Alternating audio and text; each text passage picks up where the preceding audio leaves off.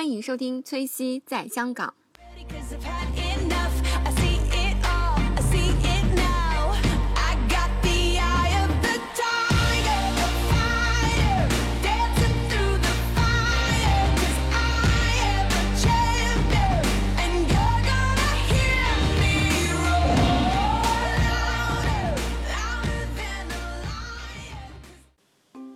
Hello，大家好，欢迎收听崔西在香港。那最近呢，我有在看一本书，这本书的名字叫《思维导图》，然后它英文名字叫《The Mind Map Book》。那它主要讲的就是人类这个思考，大脑在思考过程中的时候发生了怎样的一个过程。那其实它也为就是呃，就是有一种发散性思维的这种思考方式呢，讲了一些这样的呃一个这样的事情。然后呃。那我现在就为大家讲一下，因为我是刚刚看，然后还没有看完，然后就是，但是我现在有一些想法想跟大家分享一下，然后也是比较，呃，第一是比较个人，就是是我自己的想法，然后如果大家有看过这本书的，和我的想法不一样，或者是我理解的有不同的地方，或者是甚至说理解错了，大家都可以在微博上给我留言，或者是在节目里，然后我们可以，嗯，积极的讨论讨论一下我们对这本书的看法，或者是一些正确或错误的观点。如果真的有错误的话，那会在接下来的节目中更正自己，比如说节目里讲到的这样的问题。那其实这本书呢，就是我最开始买它的时候，就发现它这本书就是它在封面上有写，它卖的比较好，然后嗯，它就吸引了我。那我现在看了一部分，那这本书呢，首先，那我今天为大家分享的呢，是我刚看这个书看到第七章的时候，有这么呃，相当于六点。六点这样关于这个书的一些看法，然后想跟大家分享一下。首先，第一点就是，我觉得他讲这个大脑的呃如何记忆、如何工作的这样一个过程还蛮有趣的。其实大脑工作的过程呢，它是一个生化电磁的这样的传递过程。那嗯、就是其中它有一个故事讲的，我觉得蛮有趣的，就是说人类嗯、就是人类这个大脑在思维的过程中，那它去有一某一种这样的思维模式，或它去记忆某一种图谱这样的过程是就。像一个人穿过一片呃充满杂草的森林一样，如果你是第一次走，那可能这是一片杂草丛生的森林，森林你自己要去拓宽这样一条道路，然后你就可能要砍了很多杂草。那你第一次如果走这条道路的话，那就可能很不容易。但是如果你曾经有过这样的思维模式，然后有有过这样的思维图谱，那你再去走这条路的，你第二次走可能相对于第一次就会容易很多。那如果你这个思维模式或这种这种图片啊，这种各种信息在你脑子里已经形成了，那你走的次数越多，那它这个阻力越小。我觉得这个就是蛮有趣的，给大家讲述了一个就是人脑的在这种训练啊，还有这种思维的这个过程中一些嗯比较形象化的给大家讲了一下。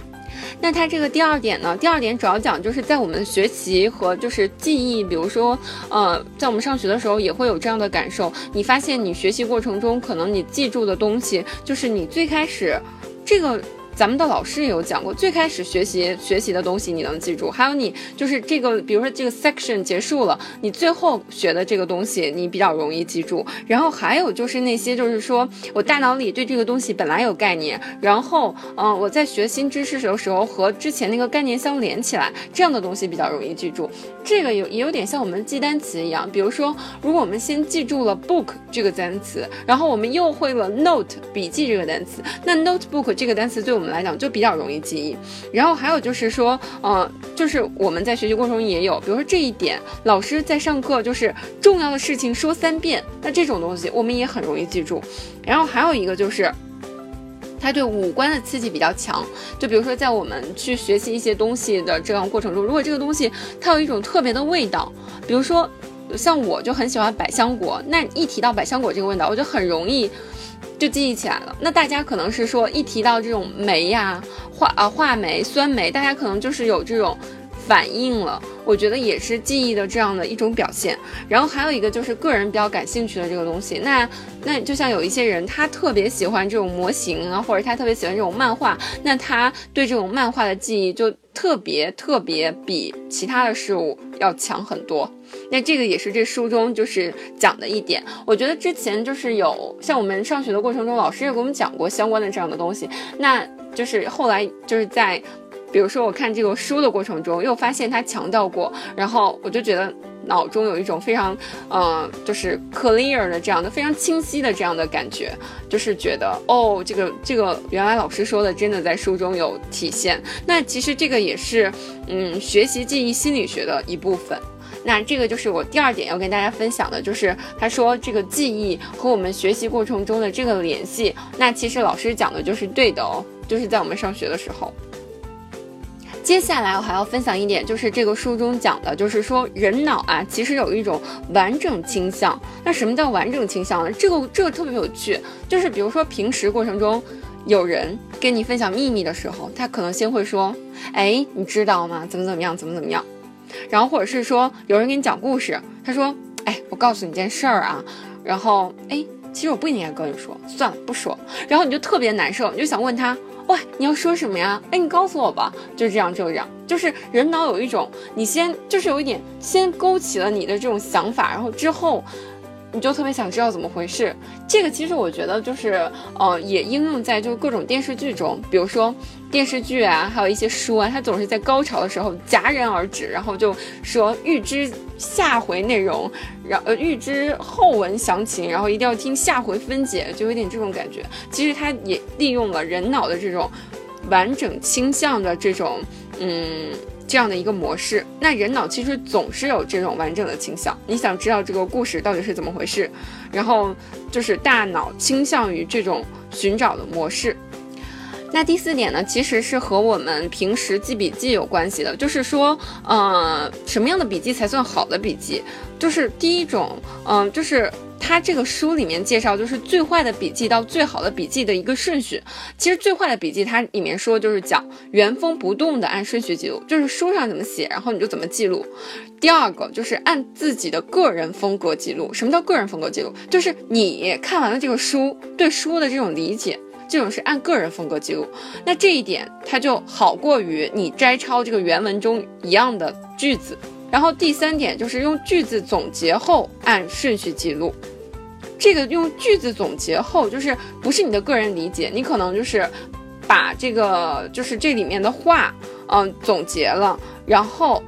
再记录。那第四点是用句子总结后按个人风格记录，那这个就是我们常说的那种摘抄。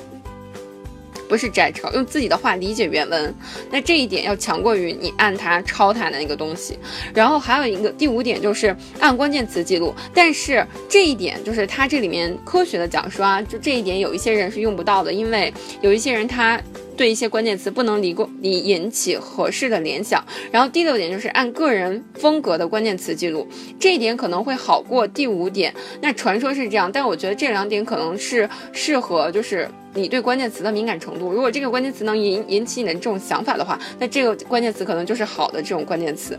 然后我想给大家讲一个非常有趣的故事。那这个接下来他要讲的这一点呢，我觉得自己就是在我们的学习过程中，像我们从小学啊、初中、高中，然后还学到大学过程中，都会有这样的体会，就是什么呢？就是。就其实有的时候，我觉得就在我们包括我们学习过程中啊，记笔记这个过程，有的时候就是你会跑偏。这个跑偏是指什么？就是你本来记笔记是辅助你学习的，你是要理解这个东西。但是我觉得有一种有一种人啊，就是他对笔记的完美追求，会让他觉得笔记去追求笔记的完美性，而忘记了学习的本质啊。我觉得这个这个我在学习过程中很有这样的体会。比如说，我觉得就是像我们。考大学的时候，就是上高中的时候，有一个东西叫错题本儿。那这个东西，我觉得有的时候就是，其实错题本完全是在我们辅助，让我们辅助记住这个错题，你到底是哪里有问题。但是我觉得有一些学习过程中啊，包括就是我自己可能也犯过这样的错误，就是最后变成了我一定要把这个错题本写得多么的好，而忘记了就在不停的抄错题，把这个错题本写得完美，特别好看，然后贴了好多错题，费了很多时间。但是其实没有理解这个事情的本质。你这个事情的本质是要把这个错题搞定。如果你搞定错题的话，你不需要错题本。我觉得这个就是这个这这个我我看完之后特别有共鸣。他讲的当然是纽约的一个女孩儿，就是她原来学习成绩很好，然后后来她就特别喜欢记笔记，后来她就完全追记追求我这个笔记要记得多好，然后她没有学懂。就是那个学习里面该学的东西，后来她成绩下降，然后经过就是有人这样启发她，然后就是让他不要去再在意笔记这件事情，他又逆转了他原来的这种学习状态。那其实这个就是说你。你不停的、反复的利用这种就是不高效的这种学习方法。什么叫不高效？就是你你写错题，做很完美的笔记，追求笔记的这个完美的程度，这就是一种不高效的制作笔记和记忆的方法。因为你这个过程中，其实大脑是感觉很无趣的。那第一，大脑会对这个事情很排斥，因为他觉得很 boring。一旦 boring 的话，就会进入这种睡眠的状态。那第二点呢，就是说，嗯。研究，在你研究一个逻辑性很强的问题的时候，你一定要，比如说在笔记本上写多么好的笔记，那会影响你整个的这样的思维过程。你的思维过程在研究复杂问题的时候非常非常的重要。然后还有一个就是，你做这种非常 boring 的笔记，是首先就是对自己失去信心，因为笔记往往就很长啊，很无聊，然后还要写的多么的好。那第二就是。你的自己这个活脑的活跃程度也会下降。其实小孩儿他学一些东西的时候充满热情，并不一定要通过记笔记这个方式，嗯，就是因为我觉得有的时候你记得很 boring 的笔记会影响你这个学习的这种过程。然后，嗯，有的时候就是还有一点，他就说了，就是呃，就是你这个笔记没有起到事半功倍的这种效果，反而起到了呃，比如说功更。费了更多功夫，然后这个事情没做好，这种呃这样的结果。那第五点呢，其实我就想讲一下，就我觉得这个蛮有趣啊。第五点其实就是说，想说大脑其实对这种图形的记忆更为的深刻。嗯，可以这里面也给大家举一个例子，比如说，如我说接下来要说一个单词，大家要去想，你听到这个单词之后，内心先想到的是什么？然后接下来要说这个词啊，这个词就是苹果。那大家可能脑中这样一瞬间想到的是什么？一定是一张图片。那其实这本书呢，也为大家讲，就是说人们在。思考啊和记忆的这种过程中，主要是以图片和联想为主。比如说你想到苹果的话，第一个你可肯定想到一个特别红的那种苹果，哦，接下来你可能联想到苹果电脑啊、苹果手机啊，或者是联想到一些水果啊，这都是有可能的。但是人的大脑记忆的东西，瞬时间呈现的其实是一个图片。那其实，在我们这个整个学习过程中，我们对图片的这种应用其实是比较少的。我们大多数以词汇去记一些东西。那是不是说，就是我们改变思维模式，用图片记一些东西会更好？我觉得这一点给我那种哎启发的灵感也蛮蛮有一些冲击度的这种感觉，还蛮有趣的。好，那今天就是我为大家分享的这个，呃，关于。嗯，就是我看了这本思维导图的五点的想法。那如果还正在看，然后接下来如果有一些新的想法，就可以和大家分享。我觉得这个书还蛮有意思的。其实，嗯，我下面再为大家介绍一下第六点啊，就是说这个思维导图它到底。嗯，就是重要的呃重要的点在讲什么？那其实它讲的就是说，其实人类思考的过程中，给你一个单词，你在训练这种发散性思维的时候，比如说随便说一个单词“幸福”，你首先要给它分散出来。你想到幸福的之后，你能想到哪几样东西？然后你就像树的那个枝干一样，你首先长出来呃这个根，然后接下来你要发散性思维，长出某一个树枝。他觉得就是这个作者觉得这种才是人脑在。在这个思考过程中，他的一种思维模式，而不是我们传统意义上说笔记的那种，嗯，就是说以单词啊，或者是，嗯，就是以单词或者是条条框框一点一点的那种记忆方式，呃，就是说要比那种方式更好。但其实我觉得那他他这里面还强调一点，就是说我们在记笔记中要，